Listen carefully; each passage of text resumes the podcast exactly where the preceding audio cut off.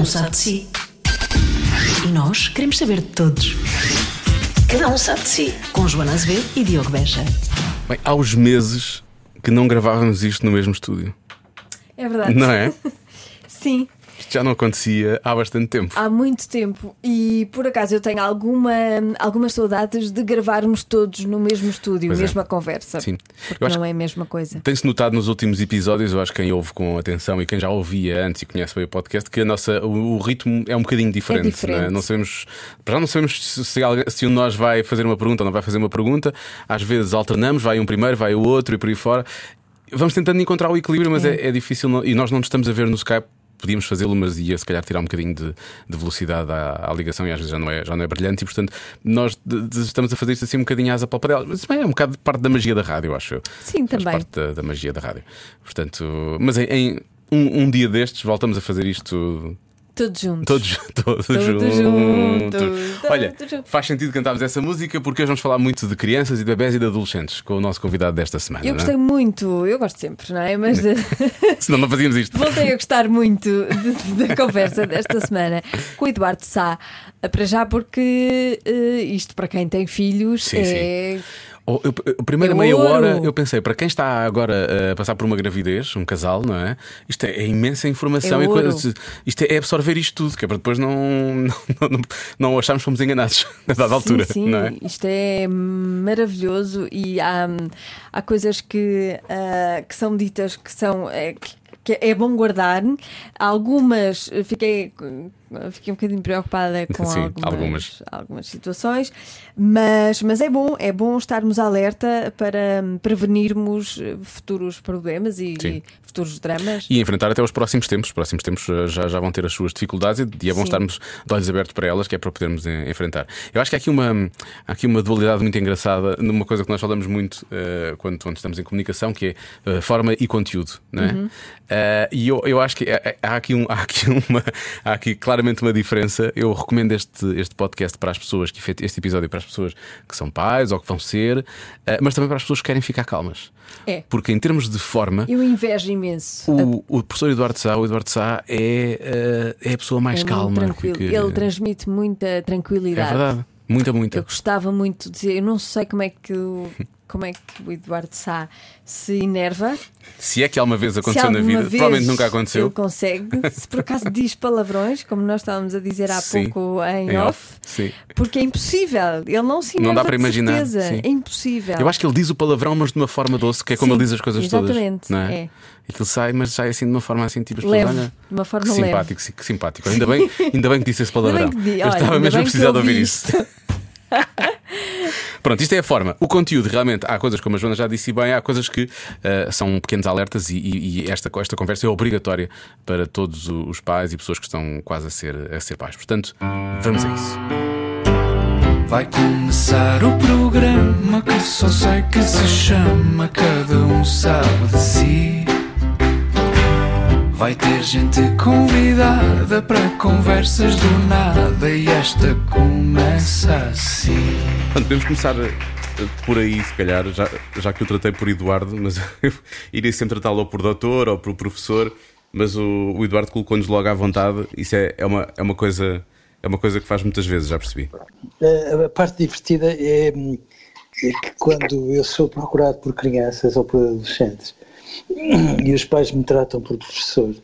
E os filhos saem da consulta a tratar-me por tu e por, e por Eduardo, eh, é muito divertido porque os pais ficam invariavelmente à beira de um ataque de nervos com a ideia de que provavelmente os filhos pisaram o risco em falta de educação. E eu acho magnífico porque, porque evidentemente que eu não tenho a idade deles e, mas, mas cria-se uma cumplicidade gostosa que me sabe muito bem, portanto o mais possível. E que é também uma boa forma de chegar até eles, não é? Pelo menos sentir que é essa, hum, essa vontade Sim, para se poder sim. falar com coisas que eles provavelmente não falarão com os pais também. Sim, sim, sim. E vamos cá ver. Eu gosto, eu gosto muito, mesmo muito, que os meus alunos me tratem por professor, sabe? É, é, é, Sabe-me lindamente. Porque ainda por cima eles são de uma, de uma ternura muito particular para mim, portanto eu não tenho como não ficar absolutamente reconhecido com isso, fico muito reconhecido com isso. Um, e tenho, e tenho a ideia que depois é um estatuto que, de certa forma é um bocadinho para a vida. Mas, mas fora desse contexto, hum, eu não faço questão absolutamente nenhuma. Gosto muito mais de me sentir próximo das pessoas e às vezes eu tenho a ideia que os títulos criam uma formalidade e uma distância que, que não me sabe assim muito bem.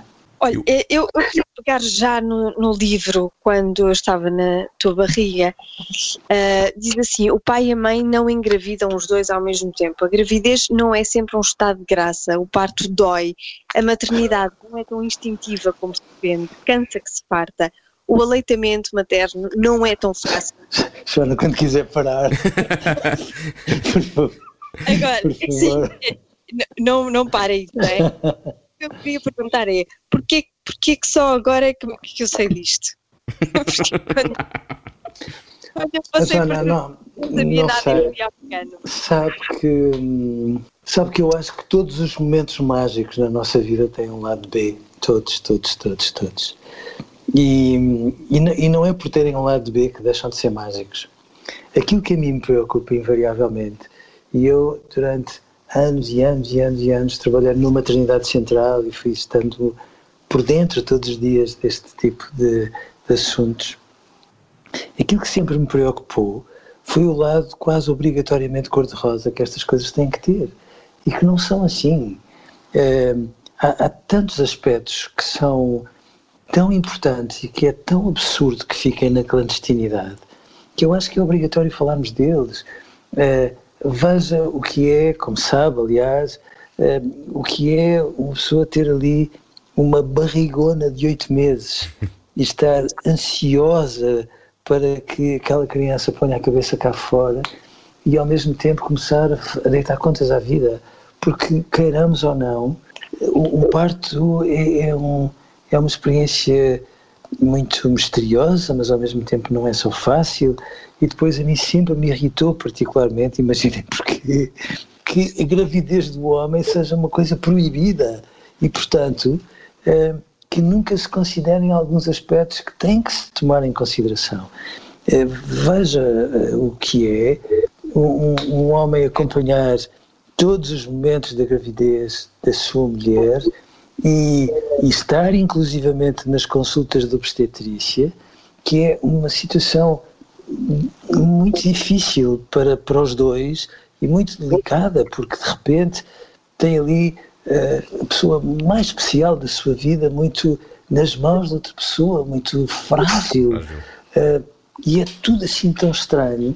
E depois o parto, que é uma coisa brutal, absolutamente brutal, mas onde eu acho que invariavelmente as mulheres são deixadas muito sozinhas, porque eu acho que devia ser proibido que um, o pai do bebê estivesse só no, no momento, uh, no período expulsivo, não estivesse ali internado, com aspas, evidentemente, uh, internado em todo o tempo da gravidez, e depois o bebê chora de noite e uma pessoa acorda de duas em duas horas e durante os primeiros dois anos não sabe o que é uma noite dormida como deve ser, e depois há ali a solidão das mães, que é uma coisa que a mim me preocupa particularmente, e depois devia ser quase proibido, por mais que eu entenda, mas devia ser quase proibido que de repente vá toda a família, toda a família, toda a família à maternidade, é. porque o pai e a mãe não têm tempo para estar os dois com o bebê e, e assustarem-se os dois ao mesmo tempo, etc, etc, etc, etc.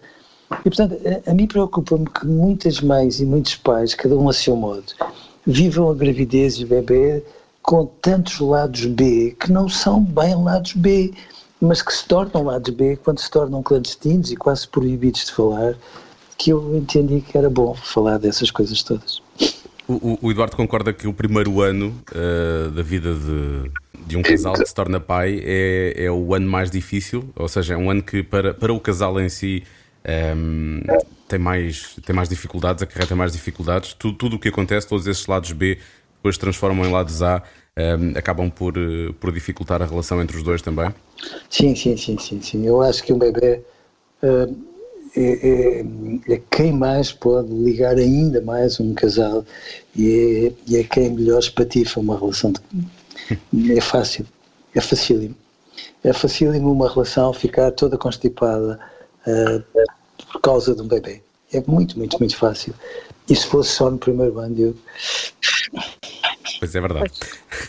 Não é só, definitivamente não é só no primeiro ano. Mas eh, na altura Não. o primeiro ano foi difícil, não é? Porque é por tudo aquilo que, que o Eduardo estava, a- estava a falar, desde a, a- a forma como a mãe pode sentir-se mais sozinha, ehm, como tem que lidar com uma série de coisas, como eh, isso, isso acontece também com, com, com o pai, que depois também pode ter que, ehm, Sim. que, que ajudar e, e, a dada altura. Aconteceu comigo, eu fiquei um mês em casa, quando voltei ao trabalho para mim foi dificílimo, porque tinha estado um, um mês em casa, não poder, não poder ajudar e portanto estava com a cabeça claramente noutro sítio. Não estava, fui trabalhar, mas não Claro. estava com a cabeça no, eh, no trabalho. Os primeiros meses foram impossíveis, ninguém dormiu naquela casa, foi muito complicado. Claro.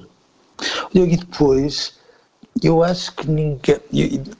Claro que, da mesma forma que eu, cada um de, de, de nós já ouviu muitas vezes aquela expressão que eu até percebo, porque a vaidade das mães é absolutamente imbatível. ah, do género, bom, se um homem tivesse um bebê, obviamente que a crise da natalidade no mundo seria de tal ordem que a humanidade já tinha acabado por falta de pessoas. Mas eu acho que ninguém se põe no lado do pai, sabe? Porque uma pessoa torna-se tão pequenina e, e de repente quase tem que pedir desculpa por ocupar um bocadinho de espaço, porque depois tenta acudir, mas ao mesmo tempo percebe como nunca que o estatuto da mãe e o estatuto do pai não são obviamente iguais, nem é suposto que tenham que ser, e depois fica ali naquele registro, e, e- e há sempre um amigo que faz o favor de perguntar eh, à mãe se o pai já mudou uma fralda, como se fosse o topo de gama que- daquilo que um pai pode dar, e se ajuda, que é uma coisa absolutamente ofensiva, como se de repente o pai fosse assim, pronto, um adereço mais ou menos sofisticado, mas pouco mais do que isso.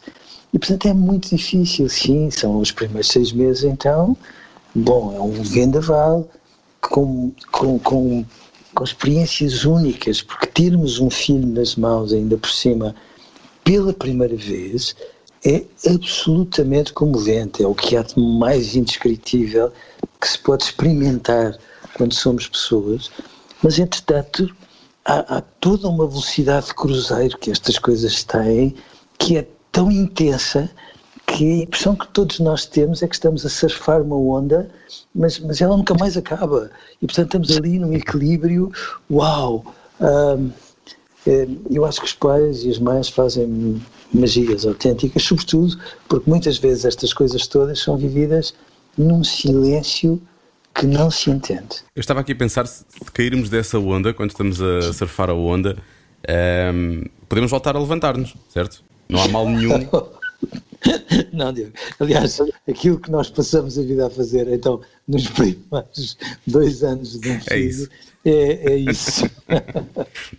Às vezes todos amassados, mas ali, como deve ser, e as mães fazem coisas, aí eu acho, absolutamente esmagador. As mães às vezes estão presas por um cabelo no limite da exaustão física, da exaustão mental, bom, às vezes sem saberem para onde se hão de virar, às vezes a sentirem-se profundamente sozinhas e depois um bebê faz um movimentozinho insignificante e as mães parecem ter uma beatitude que eu pergunto, uau, onde é que elas vão buscar isto? É incrível, é absolutamente esmagador. Uma coisa que me acontecia, que eu nunca percebi muito bem porque é que acontecia, ah, quando eu tive o meu filho, tive de cesariana, tinha, tinha imensas dores, mas quando pegava nele, a dor diminui, diminuía. Tinha mesmo, estava com ele ao colo constantemente para me doer menos.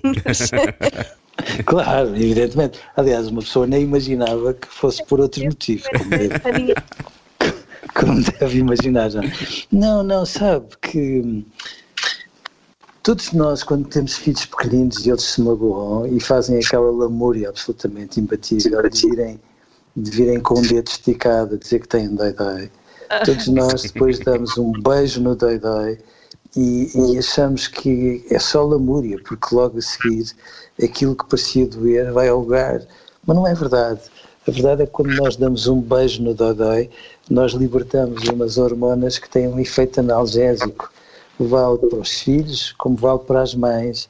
e, portanto, veja como aprendeu muito depressa este lado absolutamente incrível, incrível, que faz com que, mais do que possa parecer, eh, além de outras, de outras virtudes que levem a que todos recomendemos que, que se consuma uh, o amor com, sem, sem regra, mas, mas de facto o amor tem uma função literalmente analgésica na nossa vida.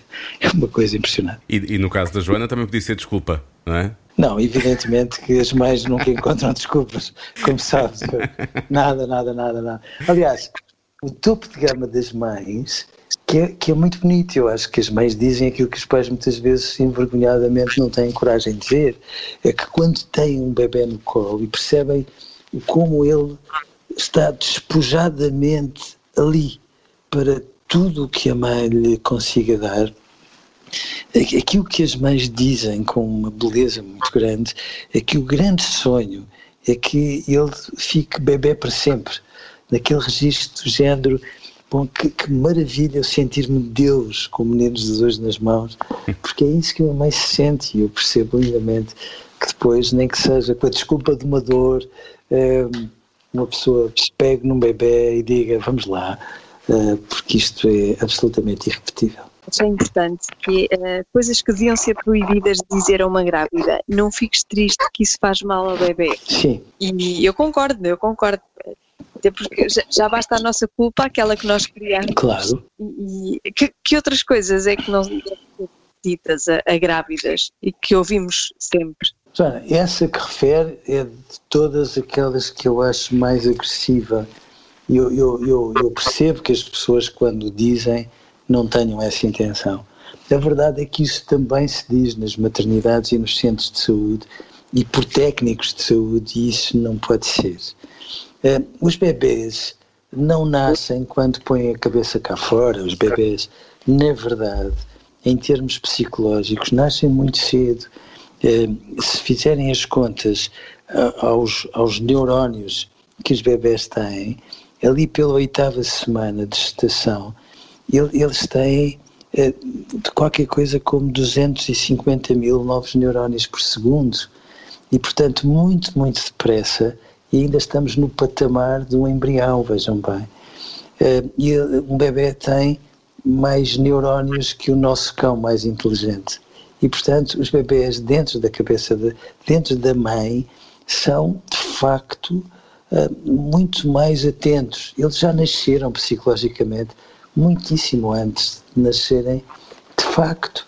E, portanto, tudo o que se passa dentro da mãe repercute-se no bebê. É, o que era muito bom que as mães percebessem é que os bebés dão-se muito mal se a mãe for uma linha d'água. Não precisa de ser uma linha d'água. Os bebés agradecem que o humor da mãe dê ali uns solavancos de vez em quando e, e, e o bebê assusta-se, assusta-se. Veja, as coisas mais ternurentas, quando a mãe está meia assim assim e decide vingar-se nos pastéis de Belém, porque depois uma pessoa nunca come um, como é evidente. O bebê põe-se ali aos pontapés e engole, engole, engole líquido amniótico e nós já estamos ali a criar vícios. Que bom, que bom. Porque são esses movimentos assimétricos que lhe dão plasticidade para ter experiências de vida. Portanto, não é para uma mãe estar triste às vezes que entenda que de repente, bom, isto lhe faz mal, não é? Assim a mãe depois possa fazer aquilo que as mães fazem, às vezes em silêncio, e deviam fazer de uma forma muito ruidosa, falar com ele, falar com ele, porque ele acaba por ouvir uma voz distorcida, mas ouve, e aquela voz, mesmo que seja de uma mãe a pedir desculpa lá, por eu estar chata hoje, uh, de repente sossegam, sossegam muito. E, portanto, esse tipo de coisas é tão estranho, porque de repente dá a entender a uma mãe que tem que ser, de facto, irrepreensível, como se no fundo não pudesse ter vida, não pudesse ter as fúrias saudáveis das mães, como muitas vezes os baixios que todos nós precisamos de ter, seja lá a propósito do que for. E, portanto, isso é de tudo aquilo que de alguma forma magoa mais os pais. Agora, há outras coisas que a mim me inquietam e que me incomodam, porque, sei lá, imaginem, quando nós temos vários filhos e, e, e, e, temos vários filhos porque queremos ter vários filhos, porque temos o gosto de ter vários filhos, devia ser proibido ao andarmos tranquilamente a passear com eles na rua, ver alguém que às vezes nós não conhecemos de lado nenhum, que chega ao pé de nós e a primeira pergunta simpática que nos faz é: olha, desculpa a curiosidade, os seus filhos são todos filhos da mesma mãe? Bom, é uma coisa, meu Deus. E quando uma pessoa responde, olha, mas são todos filhos do mesmo pai, isso pode ser importante, Uh, e há tantos pequenos pormenores assim que as pessoas de alguma forma banalizaram e que parecem não, não perceber quando se põem no lugar do outro. Agora, há uma coisa que eu acho que devia ser ainda proibida, que é bom, está a ver aqueles, aqueles grupos de mães quando vem uma mulher grávida, porque muitas vezes há um bocadinho de inveja lá no fundo, que eu aliás percebo. E às vezes quando, quando veem uma mulher grávida, em vez de falarem de, do impacto incrível que foi o nascimento um bebê, ou isto, ou aquilo, ou aquilo, ou aquilo, não.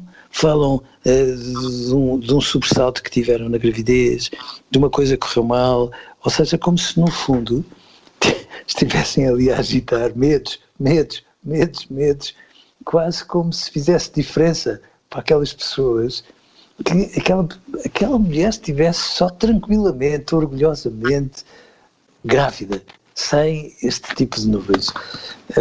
Eu, eu, eu, se pudesse, proibir isso tudo. Mas cá são coisas muito hum, portuguesas, não é? talvez por sermos latinos, acabamos sempre por ir buscar se calhar as coisas negativas primeiro e só depois é que vamos buscar as positivas. Sei, não, eu, eu sinto que isto é um bocadinho transversal, Diogo, sabe? Uh, acho que faz parte, de certa forma, da natureza humana, que não tem só estes lados assim assim. Porque, por exemplo, quando nós olhamos para os aborígenes, quando nós olhamos para os esquimós, ou quando nós olhamos para nós, bom, veja como ao longo de séculos e séculos e séculos, todos nós intuitivamente aprendemos a cantar canções de embalar e, e também tem este lado transversal e humano que faz com que intuitivamente todos nós tenhamos a noção que as canções que nós, se calhar, nunca nos passaria pela cabeça que nos lembrávamos da nossa infância. É verdade. De repente atropelam-se na nossa boca e nós estamos a cantar canções de embalar aos nossos filhos e de repente naquele momento não fica muito claro se são eles que estão ao nosso colo, se somos nós que estamos ao colo deles. Uh, eu, eu não, não, estou a ver a Joana e ela não me está a ver a mim. Aliás, nenhum de nós está a ver um. Não, nós não estamos a ver uns aos outros, mas eu, eu estou a ouvir o Eduardo a falar e estou com, estou com um sorriso nos lábios. Uh, e parte do princípio que a, a Joana também deve estar assim. Um, mas, mas, quando diz essas coisas, e, e, eu e a Joana estamos a, estamos a receber a mensagem dessa forma, mas nem toda a gente recebe a mensagem assim. Já houve pessoas que lhe tentaram, uh, sei lá, uh, quase chamar a atenção em relação às coisas que diz porque não concordam com as coisas que diz? Claro, eu, eu, eu, eu acho que às vezes nós ainda temos dificuldade, todos nós, de, de de conviver com pessoas que não tenham milimetricamente a nossa opinião e às vezes, por mais que vivamos felizmente num mundo democrático que de vez em quando se vai constipando de uma forma quase incompreensível, eh, às vezes ainda vivemos a diversidade como um delito de opinião, que é uma coisa absolutamente estranha. Mas a, mas a experiência diz-me que quando nós lidamos com as pessoas com toda a verdade com que somos capazes, e as pessoas não nos tratam mal porque, porque, porque, porque se sentem respeitadas, porque de repente sentem que não estamos ali a tratá-las como se fossem débeis, mentais, mais ou menos adestráveis, mas como pessoas que pensam, que têm, que têm um conjunto de sentimentos que às vezes se embrulham todos, como é normal nas pessoas, mas que, sobretudo, quando sentem que há alguém que as ajuda a pôr legendas claras, de preferência, naquilo que às vezes podiam ser momentos de grande opacidade, as pessoas são muito reconhecidas e, portanto, fazendo as contas às pessoas que entram a pé juntos, como se faz no futebol, ou que de alguma forma são carinhosas e calorosas, eu só tenho que estar muito, muito, muito, muito agradecido porque, porque tratam-me muito bem, sinceramente. Falando aqui de uma coisa séria e pensando numa, numa perda recente e repentina que todos tivemos, é possível, ou de que maneira é possível, uh, prevenir desde criança uma tendência para uma depressão em adulto? É, é, é possível prevenir mais, mais cedo? É que há sinais ou coisas do género? É, é vamos cá ver. Uh, eu tenho medo que todos nós vivamos num mundo, numa geração muito Prozac, não é? É uma geração um bocado pateta, para vos dizer a verdade, porque me parece que, de uma forma tácita, vai passando a ideia que as pessoas que ficam tristes ou que porventura se deprimem são pessoas fracas, quando não é assim. Todas as pessoas saudáveis são gente feliz com lágrimas. E portanto, todos nós precisamos de estar tristes por, por uma razão simples, porque nós somos todos pessoas de uma sensibilidade fora de vulgar. E portanto, quanto mais a nossa sensibilidade é educada, mais temos probabilidades de ficar tristes aparentemente por nada. São os pequenos pormenores que nós apanhamos no ar, que nós cheiramos e reagimos muito antes de perceber as razões pelas quais nós estamos a reagir. Evidentemente que quando nós somos pessoas descaradamente amadas, ficamos com uma espécie de pilhas de Duracell que nos ajudam a atravessar muitos solavancos da nossa vida. E, portanto, se nós olharmos todos, todos para a nossa vida, todos nós já tivemos imensos sobressaltos, todos, todos. E, e, e é nessas alturas que nós temos a noção que, perante os sobressaltos, nós precisamos de pessoas que sejam capazes de pôr legendas na nossa dor, porque aquilo que depois mata não é a tristeza, aquilo que mata é o abandono que nós sentimos diante da nossa tristeza. Vejam um exemplo que eu acho que é um exemplo muito significativo. A taxa de divórcio após a morte de um dos pais de, um, de duas pessoas, de um homem e de uma mulher, por hipótese, é imensa. Por, por uma razão simples, porque, porque nós julgávamos muitas vezes estar acompanhados pela pessoa da nossa vida que era capaz de pôr ser cúmplice em tudo e de pôr legendas em tudo e mais alguma coisa, mesmo nas coisas em que nós gostávamos que ela não pusesse legendas, mas de repente, quando estamos muito tristes, nem sempre a pessoa que nós temos ao lado é capaz de nos ir lá buscar.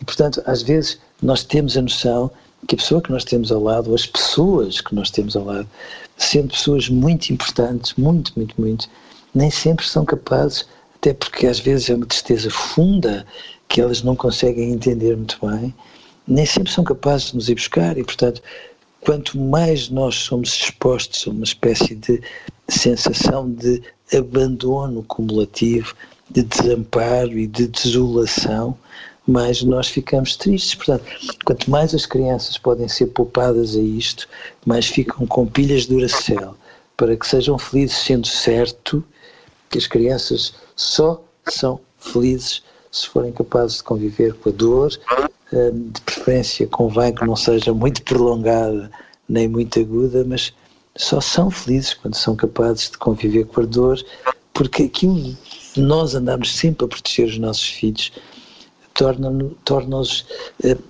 assim imunodeficientes à dor, o que não é muito razoável. Eles precisam de experimentar alguma dor para depois conviverem com ela.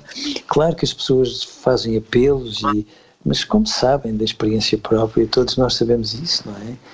Quando nós estamos tristes, não, habitualmente falamos uma linguagem um bocado encriptada. A forma melhor que nós todos conseguimos assumir é: pronto, estou, estou muito cansado, o trabalho cansa-me imenso. E o trabalho tem sempre as costas larguíssimas, porque é uma maneira de sermos. Os adolescentes dizem isso de uma forma muito mais saudável. Os adolescentes dizem assim: olha, a minha vida está uma porcaria.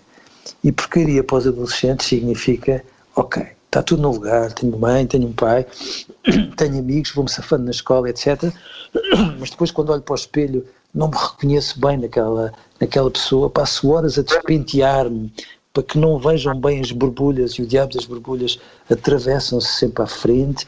E de repente nós às vezes falamos da nossa tristeza de uma forma encriptada por uma razão simples, porque eu acho que há uma intolerância incompreensível das pessoas em relação à nossa tristeza, como se de repente fosse vá de retro Satanás e a nossa tristeza fosse uma ameaça, quando não é. Porque quando as pessoas são capazes de sincronizar com os motivos pelos quais nós estamos tristes, as pessoas são capazes de ver em nós bocadinhos delas que estão ali a precisar de pôr legendas, e às vezes quando elas nos ajudam a pôr legendas a nós, estão a pôr legendas em muitas coisas delas que de outra forma ficariam ali devolutas. Eu acho que fez aí um, um resumo um, muito assertivo do que é ser adolescente. Eu sempre, eu, eu acho que não ia conseguir fazer um resumo tão, tão resumido, passando a redundância, uh, porque acho que é uma fase muito complicada. E portanto pergunto-lhe se os adolescentes, parecendo uma coisa muito, ou parecendo eles seres muito complexos, na verdade são muito fáceis de entender, se calhar até mais fáceis de entender do que, do que as crianças, do que os seus, do que os seus irmãos mais novos. São, são, são, são, são muito, muito, muito. Eu acho que nós criamos esta ideia de que quando se tem um adolescente em casa, de repente, uau, é uma espécie de guerra civil que se está a desenhar. E não é verdade. Não é verdade. Agora, sejamos razoáveis. Quando se tem 11 ou 12 anos, meu Deus, é um vendaval, porque de repente uma pessoa não se reconhece no corpo.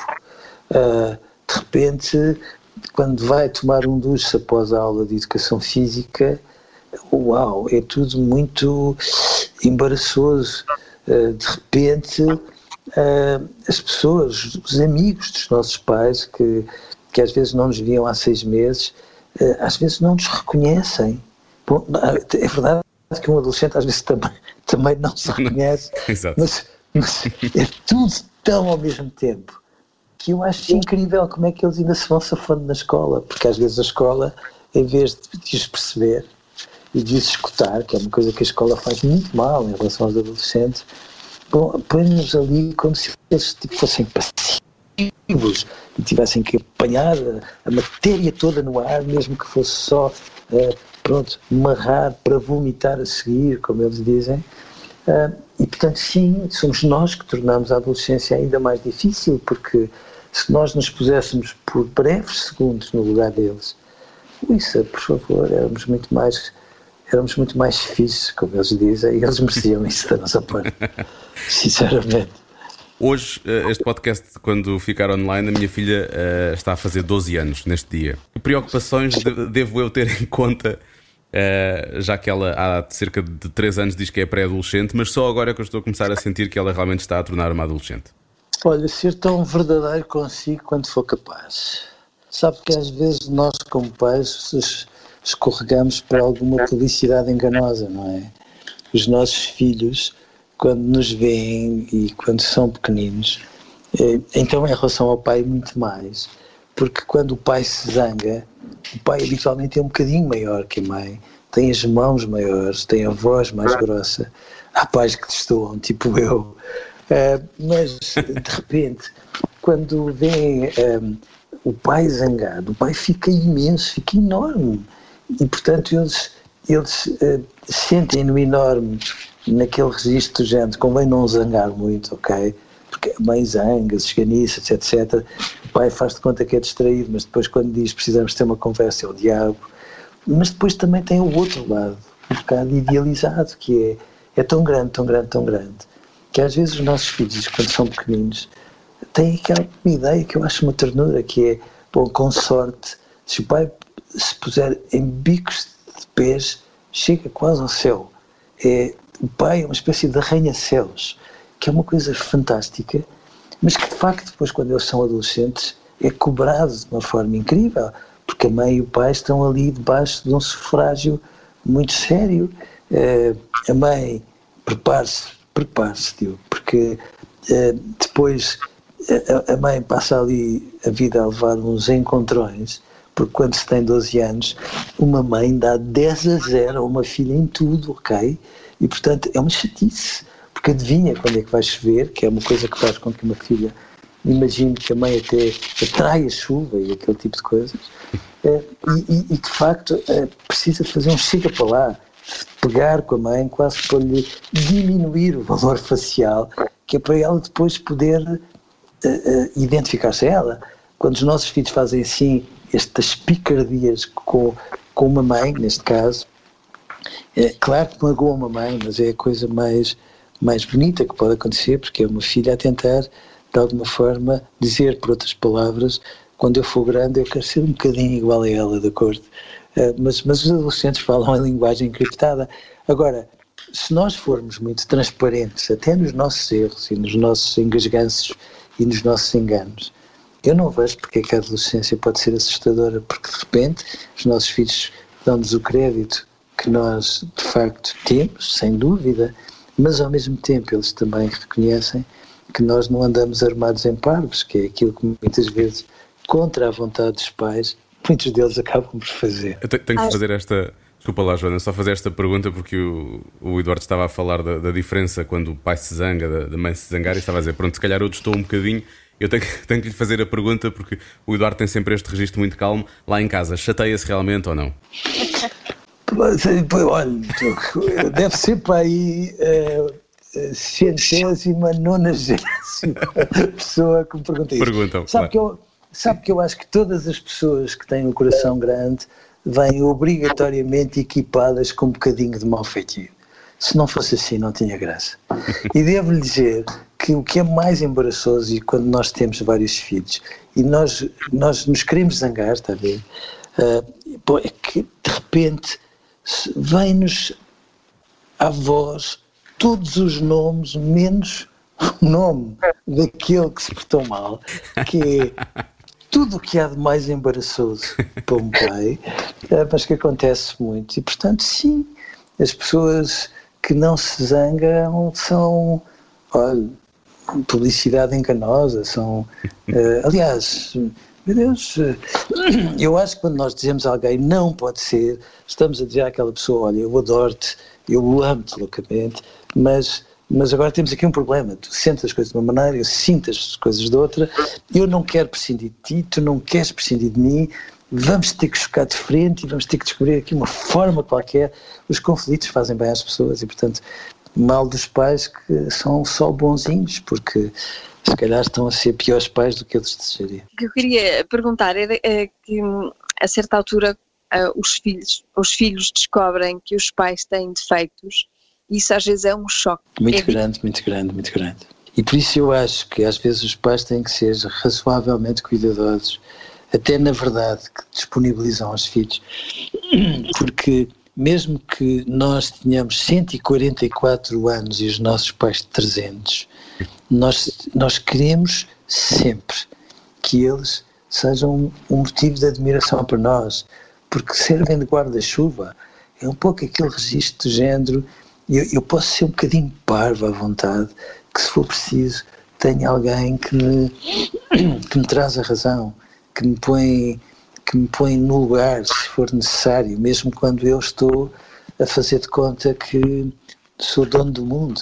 Uh, e, e, quando um filho se decepciona muito, sei lá, decepciona quando chega à adolescência e percebe que às vezes o pai ou a mãe são quase tudo ao contrário daquilo que de alguma forma eles imaginam, decepciona quando de repente se faz um flash e uma pessoa rebobina, porque nunca está distraída, rebobina e percebe que há não sei quantos episódios que, que, em, que, em que a mãe ou o pai ficaram mal na fotografia. Um, bom, então quando o pai e a mãe se separam, eu percebo que não queiram continuar juntos, meu Deus, só percebo.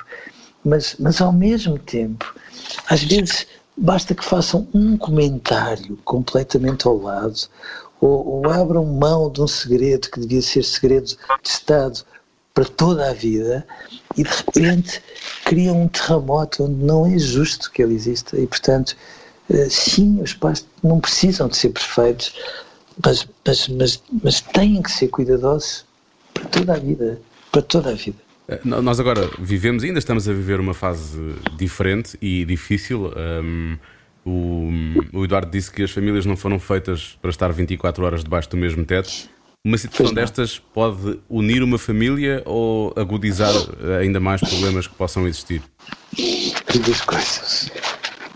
As duas coisas, Deus. Sim, sim, sim, é muito difícil. É muito difícil, mas, mas sabe, eu acho que. Hum, eu acho que todos nós manifestamos publicamente gratidão e ainda bem que o fizemos, porque é mais do que, mais do que justa às pessoas que, que às, todas as pessoas ligadas à saúde e a todas as outras áreas que, que permitiram que esta quarentena não fosse uh, uma catástrofe muitíssimo maior.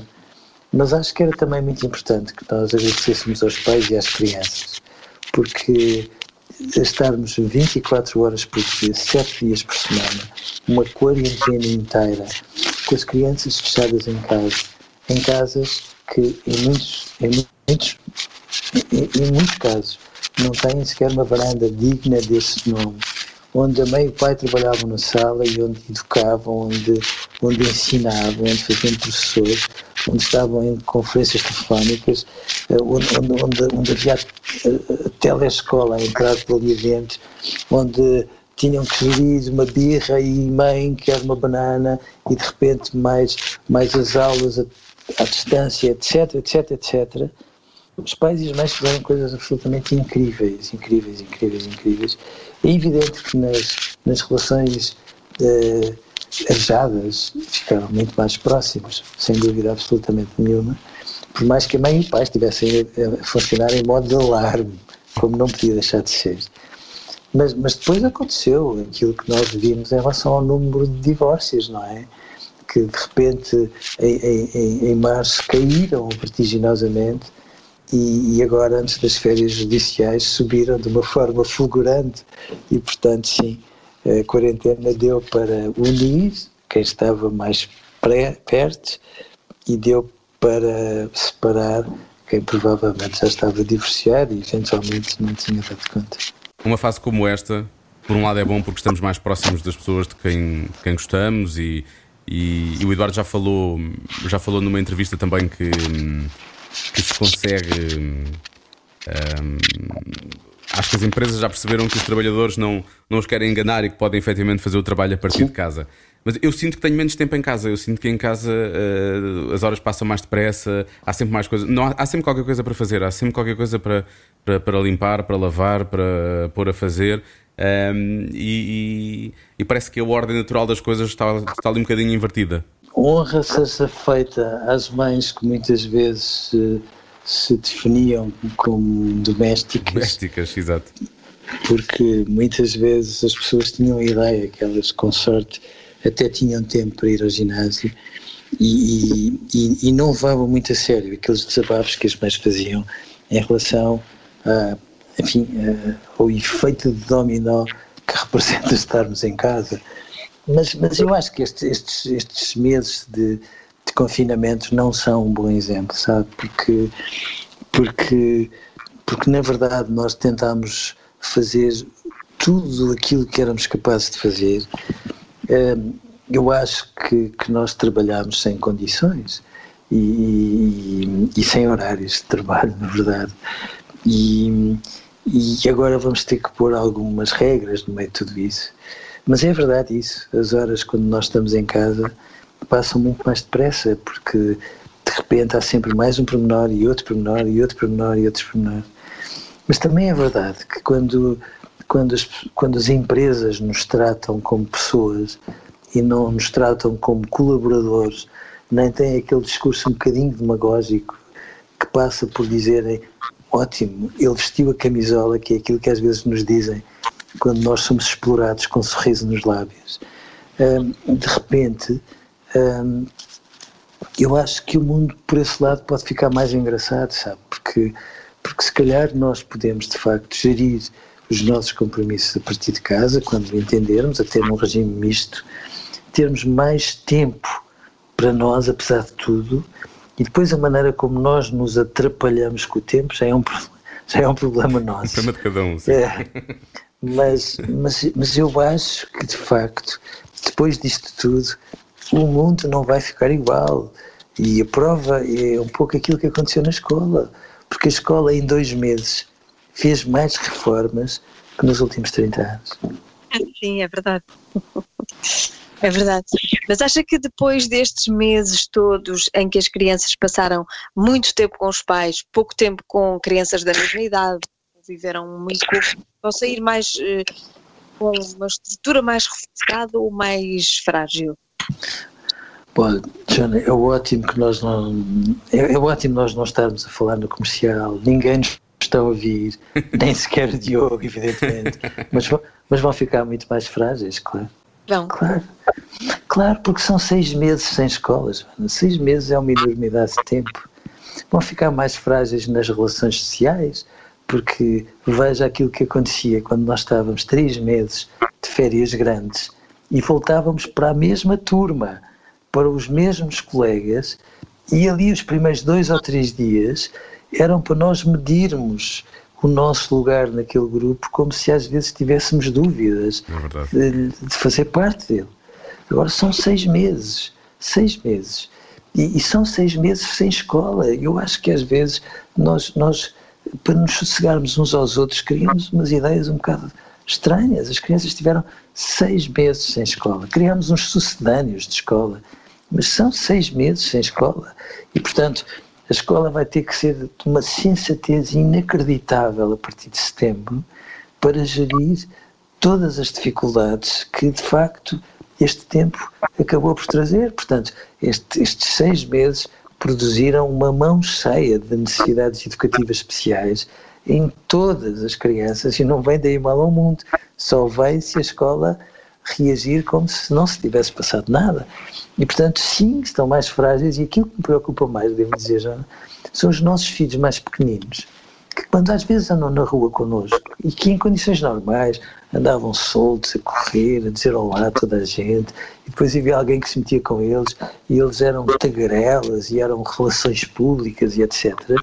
Agora, quando vem alguém estranho a aproximar-se, ficam em sentido, ficam parados, olham para nós, se for preciso, escondem-se atrás de nós, que é bem a prova de que, no fundo, desculpem a vulgaridade da linguagem, mas uma porcaria de dois meses desarrumaram tantas coisas naquilo que são, tudo aquilo que nós queremos dos nossos filhos e aquilo que eles são capazes de dar, que nós vamos, nós pais também vamos precisar de muito bom senso para os recolocar no sítio onde eles estavam.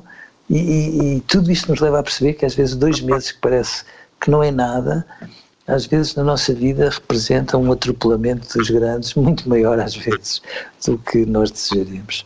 Bom. Boa sorte. Nós.